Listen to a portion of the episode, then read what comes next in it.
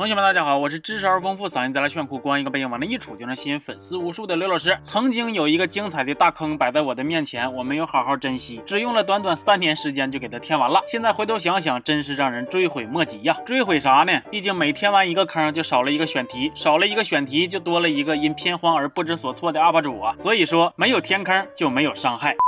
不过幸运的是，这个暂时被我填完的大坑，今年又出了新作，而且评分大幅下滑呀，是目前整个系列里边最拉的，甚至有观众吐槽它是劣质同人作。瞅瞅，这我不就来活了吗？所以今天咱们就来一起搂搂这一部全方位扑街的超经典大 IP 续作《电锯惊魂九：漩涡》。影片一上来就按照惯例安排了一场血腥的游戏，劫匪偷了钱包后遁入下水道，炮灰警察见状就开追，追着追着就出事了，他遭到了经典猪脸男的袭击。等炮灰警察再睁开眼，发现自己正被吊在隧道里，那吊在哪儿儿呢？舌头。哎呀，共情力强的同学现在应该已经开始这个咽哈喇子了啊！此时电视屏幕亮起，我本来是期待能看见数据老爷子的，结果出来个猪脸男，声音也不再是过去大伙所熟悉的那个性感低音炮了。猪脸男说：“我要跟你 play 一个 game，因为过去的你呢做过不少的伪证，撒过不少的谎，所以今天的你只有两个选择：要么承受被列车碾压的折磨，要么放弃你嘴里的这根巧舌。”炮灰警察一咬牙一跺脚，哎，选择了后者。可惜呀，重达两百八十吨的列车以每小时一百公里的速度向他驶来。司机从距离他五十米的位置开始刹车，请问从警察被撞稀碎到列车完全停下，司机的心理阴影面积有多大呢？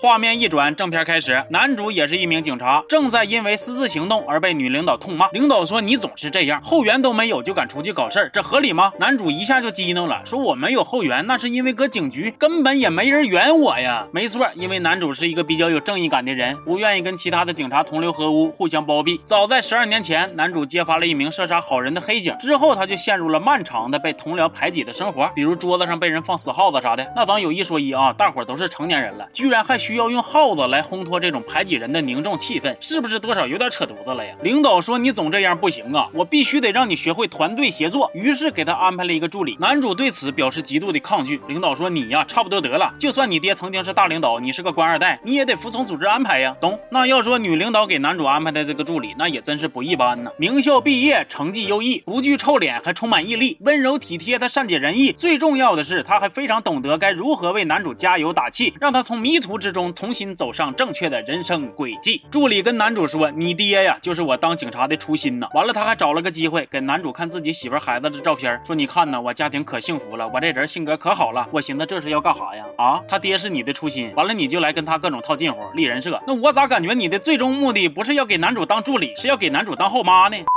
就这剧情铺垫，让他们铺的呀硬啊，梆硬啊！观众但凡用脚后跟搂两眼，都能看得出来，这个助理绝对是有猫腻。但是人男主心也大，很快就跟助理出双入对，还敞开心扉了，查查案子，唠唠嗑，讲讲自己头上带绿的小传说。接着故事的主线开始了，男主收到了一个 U 盘，一 play，率先映入眼帘的就是一个鲜红色的漩涡标志，里边的神秘人说：“我不是来拆散这个警局的，我是来净化这个警局的。”开头那个炮灰肯定不会是我游戏的最后一名玩家。大伙一瞅这个架势，那第 DNA 就开始动啊。寻思数据又回魂了，不能啊，上一步已经回过了呀，那估计是模仿犯。但是这模仿犯也相当棘手啊。经过初步的调查，警方确认了开头炮灰警察的身份，他是男主在警局被众人排挤之时难得的朋友。这件事对于男主的冲击那是相当大了。所以当女领导表示希望大伙合作调查的时候，男主一边跟其他人互喷 F 开头的单词啊，一边坚决表态，说啥都要亲手抓住凶手。女领导同意了，于是男主就成为了案件调查的负责人。但是前头咱们也说了，同事们都不乐意秒他呀，尤其是老。秃啊，查到了关键线索也不跟男主说，非要自己去调查，结果就不出意外的中招了。该让你嘚瑟，老秃成为了游戏玩家。过去他曾经因为被民众骂了两句就开枪杀人，所以这次猪脸男就给他安排了一个需要自断食指才能活命的游戏。我估计此时大拇哥和小拇指都在喊冤呢。那明明是食指扣动的扳机，你非要断我们其他哥几个干啥呀？还有没有天理了？那游戏的具体规则是，老秃躺在水里，随着水位升高，面临着即将被电死的风险，只有把手指头都断了，才能逃出升天。不过最后老秃还是嗝屁了，是因为他不够狠，不敢断舍离吗？不是，是他断了也活不了，因为这位数据的模仿者压根就没给玩家生还的机会呀。另一头，助理告诉男主，虽然我知道你跟炮灰警察的关系铁，但是有些话当不当讲我都得讲啊。这个老登做过伪证啊，长期滥用职权呢，这也就是为啥男主会在法院找到他的舌头。很快，男主收到了新的视频，一个猪头提线木偶疯狂的放狠话，说你们一天不坦白自己做过的破事儿，游戏就一天不会停止。警方。方根据视频的线索，从画着漩涡标记的车里找到了老秃的手指头和警徽，而这辆车所在的位置也正是老秃杀人的地方。挑衅，这就是赤裸裸的挑衅呐！男主跟助理俩人费劲巴拉各种调查，也没有啥实质性的进展。这个时候又轮到助理逼逼了，他没头没尾的跟男主说：“你好好想想，案件幕后主使一直给你寄快递，真因为你是负责人吗？有没有可能就是冲着你这个人啊？你之前是不是得罪谁了？”男主听了他的话，就去找了之前自己举报的那位黑警。仇人相见，那是分外眼红啊！黑警现在过得挺落魄的。他说自己当年射杀好人是为了包庇同僚，但这也是人在江湖身不由己，大环境摆在那儿呢。事后助理还跟男主说呢：“哎呀，你好正义，我好爱你，可真是我的菜。咱俩以后啊，没准真能成为黄金搭档呢。”哎呦我去了，直接给我看笑了。同学们看到这儿，你们猜着 BOSS 是谁了吗？如果现在还没猜着，也不用着急啊，因为接下来发生的剧情，那四舍五入一下就约等于完全摊牌了。说男主很快就收到了新的包裹，里边有人类的皮肤，皮肤上是助理的纹身。接着他们看见了被剥了皮、已经面目全非的尸体，虽然还没做 DNA 验证啥的呢，但是大家都已经默认是助理遇害了。尤其是现场录音，话里话外的还暗示这个事儿跟男主他爹有关。紧接着，男主的女领导也受害了，录音里说他总是掩盖警局中的贪污腐败，所以最后他也会被掩盖。滚烫的蜡油会滴到他的脸上，想要活命就用脖子下方的刀片切断脊髓，那切断了之后人还能活吗？所以显然这个游戏跟之前的一样，都是没有升局的。而调查后的种种线索又又又在往男主他爹爹是凶手那个方向去引导，而男主他爹正好最近也找不着人，于是男主就慌了、急了、懵了。其实只要男主但凡冷静一点，稍微动动脑子，他就会发现这件事里边蹊跷大了去了。因为之前遇害的都是警局里边有过污点的警察，助理从一开始就被评价是根正苗红、冰清玉洁，为啥他会遇害呀？而且尸体还是这种面目全非、看不出是人是狗的类型的，这不就是 BOSS 最常用的脱身伎俩吗？而且男主他爹在这一部里依然是 F 单词不离口的妈子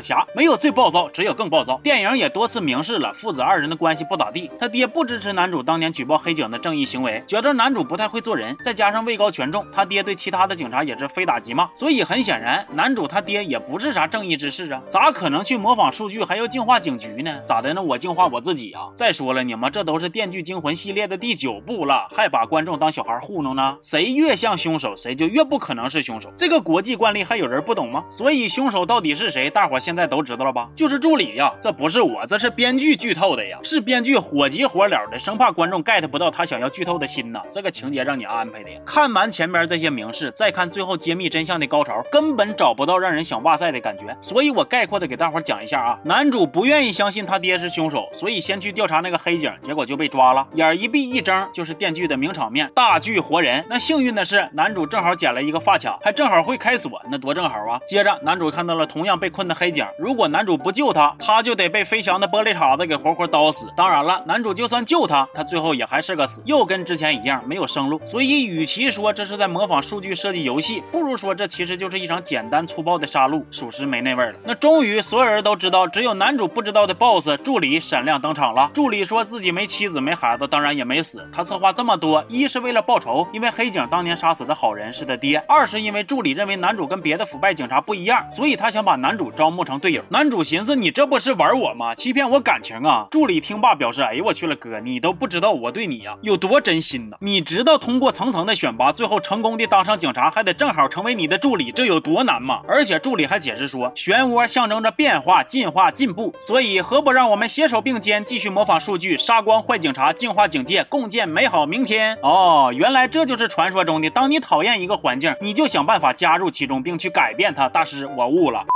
助理抓了男主他爹，还表示如果男主是真心愿意入伙，就参加一个入伙考试，以此来考验他对自己的信任。助理报了警，还给了男主一把只有一颗子弹的手枪，告诉男主说他爹大概三分钟之后就会失血过多而死，而警察需要四分钟才能来。唯一能救你爹的方法就是你要朝着一个靶子上开枪。顺便补充一下子啊，你爹也不是啥好警察，你爹推动了第八修正案，这是警察历史上最腐败的法案。大概解释一下呢，就是说警察们可以在第八修正案的掩护之下，各种暴力执法，伤伤害非常多无辜的好人呐。男主他爹在旁边都听不下去了，说你赶紧先杀了助理。而男主选择先打靶，把人救下来，接着再去徒手抓 boss。这边俩人打架，那边警察破门，只见男主他爹突然就像之前视频里边那个提线木偶一样，慢慢的被提溜起来，手上还多出来一个枪管，朝着警察做开枪的姿势。警方破门而入，看见他爹这一出，也没管看不看清啊，啪啪一顿扫射呀。最后在男主歇斯底里的尖叫声中，全片到此结束。《电锯惊魂九》漩涡豆瓣评分五点二。那之前解说《电锯惊魂八》的时候，我就说第八部这个六点九分是系列的最低了。结果九一上映，嘿，人家第八部的评分还涨了呢，变七分了。所以说啥叫同行衬托的好啊？那第九部的导演是达伦林恩鲍斯曼，《电锯惊魂》的二三四部都是他导的，而二三四部在整个系列里边呢，口碑都还比较不错，这就导致我在看第九部之前那是满怀期待呀。结果正式开看之后，那心理落差着实是不小。电影从头到尾都带给我一种是电锯，但是又不完全是电锯，惊魂了，但是又没完全惊着的感觉啊。故事发展失去了原始设定，从变变态式救赎的生死局游戏变成了一场单纯直白的复仇大战。为了血腥暴力而血腥暴力，数据老爷子变成了一个符号，一个形容词。这个续作多少是差点意思。我看网上有人说呀，电锯系列好像还要拍第十部，甚至第十部还重新请回了温子仁参与制作。嗯，怎么说呢？